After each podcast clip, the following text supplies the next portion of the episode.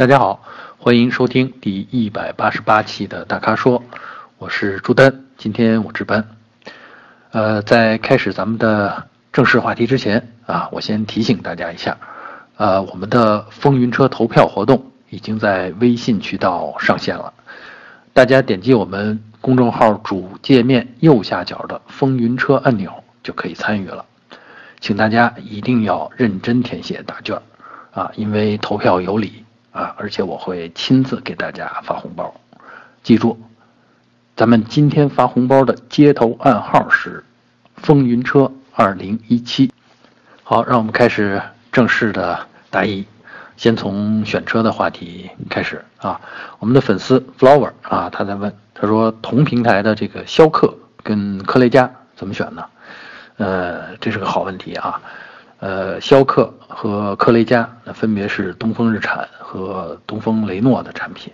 其实啊，这两款车啊，我在我看来应该叫孪生车或者叫姐妹车。呃，因为动力总成啊、车的底盘结构啊这些呢，基本上都是相同的啊，只是款式设计的不同。而且呢，呃，一个是日系的风格。一个是这种典型的法系的浪漫设计风格，啊，可以说呢，这个可以满足市场上不同人群的偏好。那么究竟这两款车该怎么选呢？我是觉得呀，这逍客跟科雷嘉本身的市场定位就不同啊。科雷嘉呢，其实表现得更加个性化啊，配置方面呢也是符合这种欧洲的这种驾驶习惯啊，是比较讨好驾驶者的那类车型。啊，比如说它的一些高级的配置呢，可能都是围绕着这个满足驾驶辅助的功能的啊，而不是都通通的放在舒适性上的啊。呃，相比之下呢，逍客呢就是典型的这种日系车的风格，呃，朴素平淡啊，特别是日产车啊，就是朴素平淡，呃，用起来呢，呃，安安静静啊，没有什么特别突出的亮点啊。但是呢，你用下来以后呢，你发现。呃，各方面也没有什么吐槽的地方啊，很平均的一种设计。所以呢，呃，当然啊，在市场上，这个我刚才说了，他们定位不同，呃，他们的价格上也有差异啊。那日产呢，要比这个雷诺呢，呃，在相同的这种技术条件下呢，它在市场上的售价要略低啊。我还特地查了一下，这两款车呢，大概在同样的这种动力配置和呃。呃，大致相同的这种舒适性配置的水平下呢，日产的车大概要便宜个一万到两万块钱啊。所以呢，你要说考虑性价比的话，哎，这个逍客那应该是呃上选。但是呢，其实很多人买这类车啊，特别是这种 SUV 啊，城市 SUV，更多的呢是想体现一点个性化啊，表现一下自我的这种呃品味啊。那这个时候呢，这个。雷诺的设计呢，哎，就显得比较吸引人了。所以呢，呃，我觉得这个问题的答案呢是，怎么说呢？嗯，看你的需求啊，看你看谁更入眼。这两款车都可以买啊，但是呢，如果想体现个性化，嗯，我觉得科雷嘉更好一点。啊，另外啊，还有一个值得试一下，就是说东风雷诺呢，在市场上呢，它属于新品牌，尽管呢车价定位上呢比。呃，这个同等配置的这个逍客呢要高一点啊，科雷嘉，但可能营销上面，人家东风雷诺可能会更积极啊，也就是说还价的余地可能大一些，而且呢售后服务可能会好一点啊，值得大家去试试。啊，接下来再看我们的粉丝叫我是谁啊，他其实也是在两个车当中纠结，那这两辆车是什么车呢？那一个是大众，呃，上海大众的。零度啊，另外一个呢是东风本田的思域啊，新思域，也就是我们常说的第十代思域啊。他说呢，考虑这两辆车呢已经两个月了，但一直呃拿不定主意啊，下不了决心啊，所以想问问我们的意见啊。首先呢，我觉得这两辆车还真是啊旗鼓相当的两辆车啊，都是这种偏运动路线的这种紧凑级车型啊，日常的这个功能、家用的功能全都有。然后呢，呃，外观呢又比较有型，那开起来呢确实也都比较动感。但是要我看呢，我觉得思域的颜值这绝对是在呃零度之上啊，这个非常帅气的一款车。呃，但是呢，思域呢这款车要说运动性呢，它的是一点五 T 的发动机呢，也比呃零度的这个一点四 T 的啊，可能听上去排量会大一些。但它这台一点五 T 配的是 CVT 变速箱，那动力输出的时候呢，可能不如这个 DSG 变速箱那种档位变化的时候来的那个呃加速感啊那种那么明显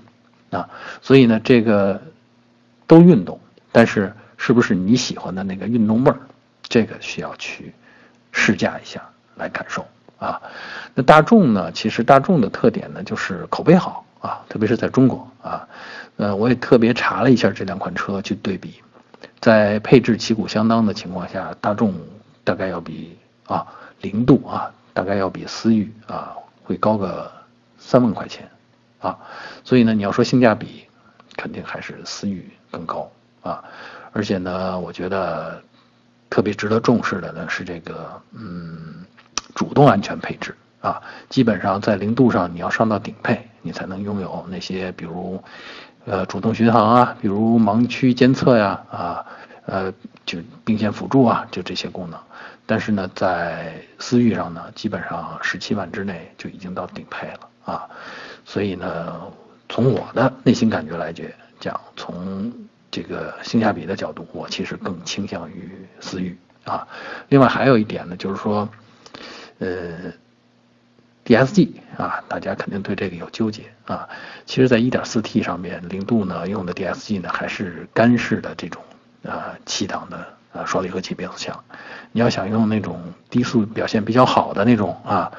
那要到 1.8T 啊，他们用的是湿式的七速 DSG。啊，但是呢，1.8T 的车型呢，就售价就到了二十万之上了啊，所以呢，我还是觉得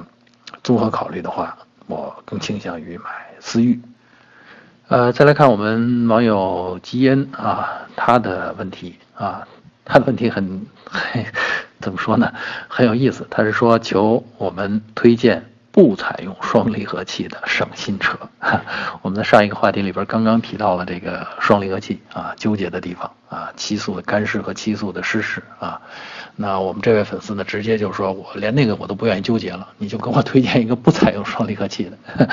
呃，他是这样，呃，他想为母亲选一个二十万以下的轿车啊，提到的呢，平时呢其实开的也不多啊，走的路呢也都是公路，烂也烂不到哪儿去。啊，而且呢，这二十万以下呢，呃，他觉得其实买轿车啊，选择的余地更大，而不是买那些呃低配的 SUV 啊。那么他几种有几个要求啊？第一呢，他说这个省心，因为小城市嘛，路拥堵的情况不多啊，主要就是开车代步省心啊。第二呢，啊，他提到，哎，父亲不喜欢啊，就是家父啊，不喜欢这个日系车啊，所以呢，压根儿就不考虑日系。啊，这其实基本上一半的车型就不用讨论了。第三呢，他是觉得他自己身高啊一米八七，所以呢，他想，啊，有时候替母亲开的时候呢，啊，要追求个乘坐空间啊，不论前排或者后排啊，呃，另外特别提到了，不要双离合器变速箱啊。对这个需求啊，我还真是仔细的去筛选、去排查了啊。最后呢，我觉得我拿出了三款车列在这儿。应该比较有说服力啊，呃，第一个呢是我觉得是十五万左右的高尔夫嘉旅，啊，就是，呃，怎么说呢，有点小 MPV 的感觉，比高尔夫要大一些，但是又比途安要小一些，啊，所以空间上边毫无问题。另外呢，嘉旅呢有1.6配这个六档手自一体变速箱这个动力配置，所以 TSG 啊基本上。啊，你你也不会烦到你啊。那嘉旅呢？我觉得是一种怎么说？看上去也挺有个性啊，也挺漂亮，然后实用性也非常好，特别是后排空间啊，后排座椅的靠背角度还是可以调节的啊。而且呢，很多我看很多我们同行做了对比，拿这款车跟途安做对比，跟高尔夫做对比，哎，结果证明它就是在途安与高尔夫之间啊这样的一种平衡。所以呢，我觉得满足我们前面说的那三条要求，这是 OK 的啊，而且价格也也合理，嗯。还有一款呢，我觉得呢就是呃标致三零八 S，哎，你别看这是一个两厢车，啊，当然我选的这个三零八 S 呢，我给他推荐的呢是顶配，就是十七万多啊。那为什么是顶配呢？因为所有的舒适性和主动安全性的配置全都齐了，而且要动力还有动力，是一点六 T 的啊，还是六档的这种手自一体的变速箱啊。当然你也许觉得这个可能给母亲大人没必要配置这个动力这么强劲的车型啊，这是另外考虑啊。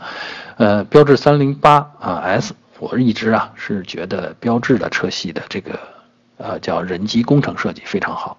坐姿视野，那甚至包括上下车这个动作的自然和舒服，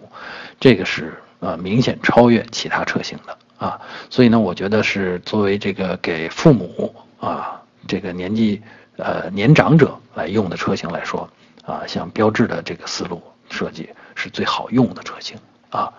呃，这是标志。另外还有一个啊，就是刚才咱们提到了啊，是雷诺的科雷嘉啊。那二十万之内啊，已经可以买到一个这个中配的啊两驱的啊科雷嘉了。那么怎么说呢？啊，虽然说呃你在纠结啊，虽然最后觉得啊买轿车比买 SUV 更合适啊，但是这年头大家都在买 SUV 啊。找一个靠谱的、挺好看的啊，然后呢开着也比较舒服的，而且价钱还在预算之内的 SUV，哎，其实科雷嘉也还真是个不错的选择，好吧？这三款车我觉得都值得你去试驾一下，哎，然后再做定夺，好吧？哎，接下来我们来说这个技术类和这个养车用车类的话题啊，呃，我们的粉丝叫波啊，这个波浪的波啊。他在问我们，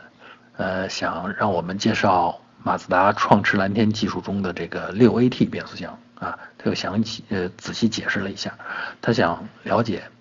呃，因为马自达呃说这款变速箱叫加大了锁止范围啊，他想问这是什么原理，他们是怎么加大的啊？呃，加大到什么范围啊？而且加大以后。对比这个时下流行的这种八档自动变速箱，是不是会省油啊？其实这个不神奇啊。这个锁止啊，锁止指的是什么呢？就是通常的 AT 变速箱啊，都会有一个液力变矩器啊，它的作用呢，相当于手动挡车型上的那个手动变速箱里边的那个离合器啊，只不过它是用一系列的液压元件啊，用这个流体力学的办法来解决。呃，动力的传输啊，动力的结合啊和终止中断的问题。那么现在就提到这个锁止了啊，锁止是什么呢？就是在这个液力变矩器里边有一套机构，那让它在需要切断动力的时候啊，它就是用液力变矩啊，允许这个有一定的滑转啊，允许你档位的变化啊，这时候变速箱里边是没有扭矩输入的啊，或者扭矩很小啊，当它完成了。变速箱完成了换挡之换挡之后，这个时候啊，它的锁止机构就是液力变矩器里面的锁止机构会啮合或者说会锁住啊，就相当于我们手动变速箱里面把离合器啊给贴合了啊，就相当于你松开了离合器踏板。那这个时候，发动机的动力输出轴跟变速箱的动力输入轴是刚性锁死的。所以这个锁止就指的是把这两个轴刚性锁死。好，听明白了这个锁止的意思，我再给你讲它怎么扩大啊。传统的呢，呃，变速箱呢，最早的这个自动变速箱呢，其实没有这种锁止机构啊，完全就是靠流体力学啊，中间其实就一直是在带着滑转的，只不过滑转的程度是不一样的。所以呢，这也留下了说，呃，自动变速箱比手动变速箱要费油啊这么一个印象。啊，但是随后来随着技术的发展啊，大多数的自动变速箱啊可以做到说，在高档位的时候有锁止机构啊，就是说你一旦换到了四档，这个时候就锁止了啊，变这个液力变矩器内部就不打滑了啊，就变成刚性的了。那后来逐步随着技术的发展，大家把这个锁止功能除了四档啊或最高档啊，逐步扩展到向低档位扩展啊，甚至有扩展到。一档的，也就是说，在你只要完成了换挡动作，这个时候，它的锁止机构就锁止变速箱的这个输入轴和发动机的输出轴啊。这我说的这个扩大范围就是这么个意思，就是从原来的最高档位啊，或者最高的两个档位，现在扩指扩展到了全部档位啊。你看这里边没有什么神秘的吧？啊，所谓加大到什么范围呢？最大也就是加大到我所有的档位都可以锁止，对吧？当然，具体的锁止时机还是需要一个电脑去判断，然后呃执行机构去操作啊。那么具体说来，它比时下的八 AT 是不是还省油？这个真的不能一概而论，因为省油这件事儿不是靠变速箱自己完成的，它要匹配发动机，要匹配整个的车重啊，甚至还要匹配你的驾驶风格啊。所以，如果说呃断言说这种所指范围扩大的这个六 AT 啊，比时下的八 AT 还省油，我觉得这有点太单纯了啊，太片面了这种说法啊。而且呢，省油像我刚才说的，它是一个系统工程。不能单靠一个变速箱来解决。哎，接下来再看我们另一位粉丝的话题啊，他说的 这这名字叫的是叫兵工厂的疯子啊，有意思的名字啊。他的问题是全尺寸备胎能当正常胎使用吗？啊，表面上看这个毫无问题啊，肯定能啊，对吧？但是我看了一下他的解释啊，他提到呢是他的车啊有一个胎侧面划了个口子，而他车上的备胎呢是全尺寸的。那他打算把全尺寸上的这个，呃，备胎上面的这个，呃，胎拿下来，装到他的这个，呃，已经划过口子的那个轮毂上面啊？为什么呢？因为备胎的轮毂是钢制的啊，而他这个正常使用的这这几条胎呢，用的轮毂呢是铝合金的啊。那他在问，那这样可不可以啊？呃，首先我先我觉得啊，既然这个备胎的这个规格参数跟你在用的这个正常胎是一模一样的，你换过来是毫无问题的啊。呃，那再说呢，就是有一点是有问题，就是你把呃换下来的那个胎啊，侧面划了口子的那个胎啊，呃装上这个钢制轮毂以后当做备胎用，那我觉得这个是有安全隐患的啊。轮轮胎呢，其实最忌讳的呢就是呃胎壁。胎壁上有伤，而且是这种划了口子的啊，因为现在的胎呢，基本上是，呃，都是叫子午线胎啊，那这个胎壁部分呢，其实是，呃，要承受挺挺大的这个力的啊，然后胎壁上的有这种呃隐患，其实对安全是非常不利的啊，嗯，我觉得，呃，其实还有一个问题我需要提醒啊，就是说，呃，这个新换上来的这个胎啊。呃，虽然是全尺寸的这个备胎是跟正常胎一模一样，但是呢，它跟正常胎的这个花纹深度啊肯定是不一样的。那你最好要避免，哎，把在前轮上装这个一新一旧两个胎啊，花纹深浅不同的啊，特别是差异比较大的两个胎。为什么呢？因为在刹车的时候呢，前轮上面承受的刹车力大概会达到所有刹车力的百分之八十啊，然后。当两个胎面的这个摩擦力啊，跟地面的附着力摩擦力不一样的时候，这个时候容易跑偏啊。所以呢，呃，前轮上边你最好，如果这个问题出在前轮上面，你最好把后轮的一个胎啊换到前轮上面来，然后再把你这个新的胎用在后轮上啊，这样呢可能稳妥一些。好，下一个话题，呃，我们的粉丝小丑鱼尼莫啊，他的问题是说，冷车启动后能否直接爬坡？因为他提到呢，这个车呢停在小区的地库啊，车位就在离出口五十米左右，他所以每次启动以后呢，都是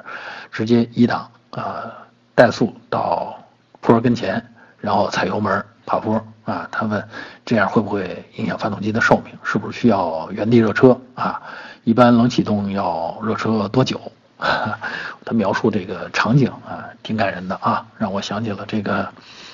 愚公移山的典故，开门见山啊，然后每天打着车就开始爬山，呃，这个，呃，其实啊，我觉得热车这个问题啊，呃，主要是看天气有多冷啊。其实通常的气温下啊，包括比较冷的冬天啊，只要不是极寒地区啊，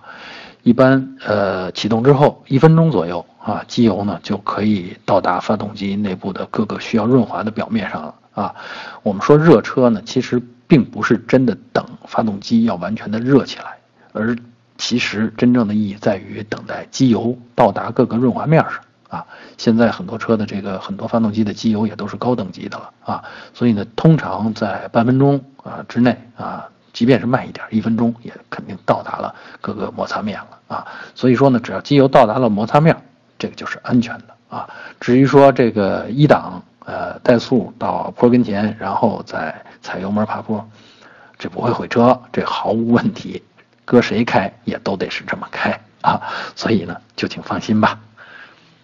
好，以上就是本期大咖说的全部问题，啊，欢迎大家继续在微社区中向我们提问。如果您想了解更多的汽车资讯和导购信息，啊，就请持续关注我们的微信公众号和车评网。我们下期节目再见。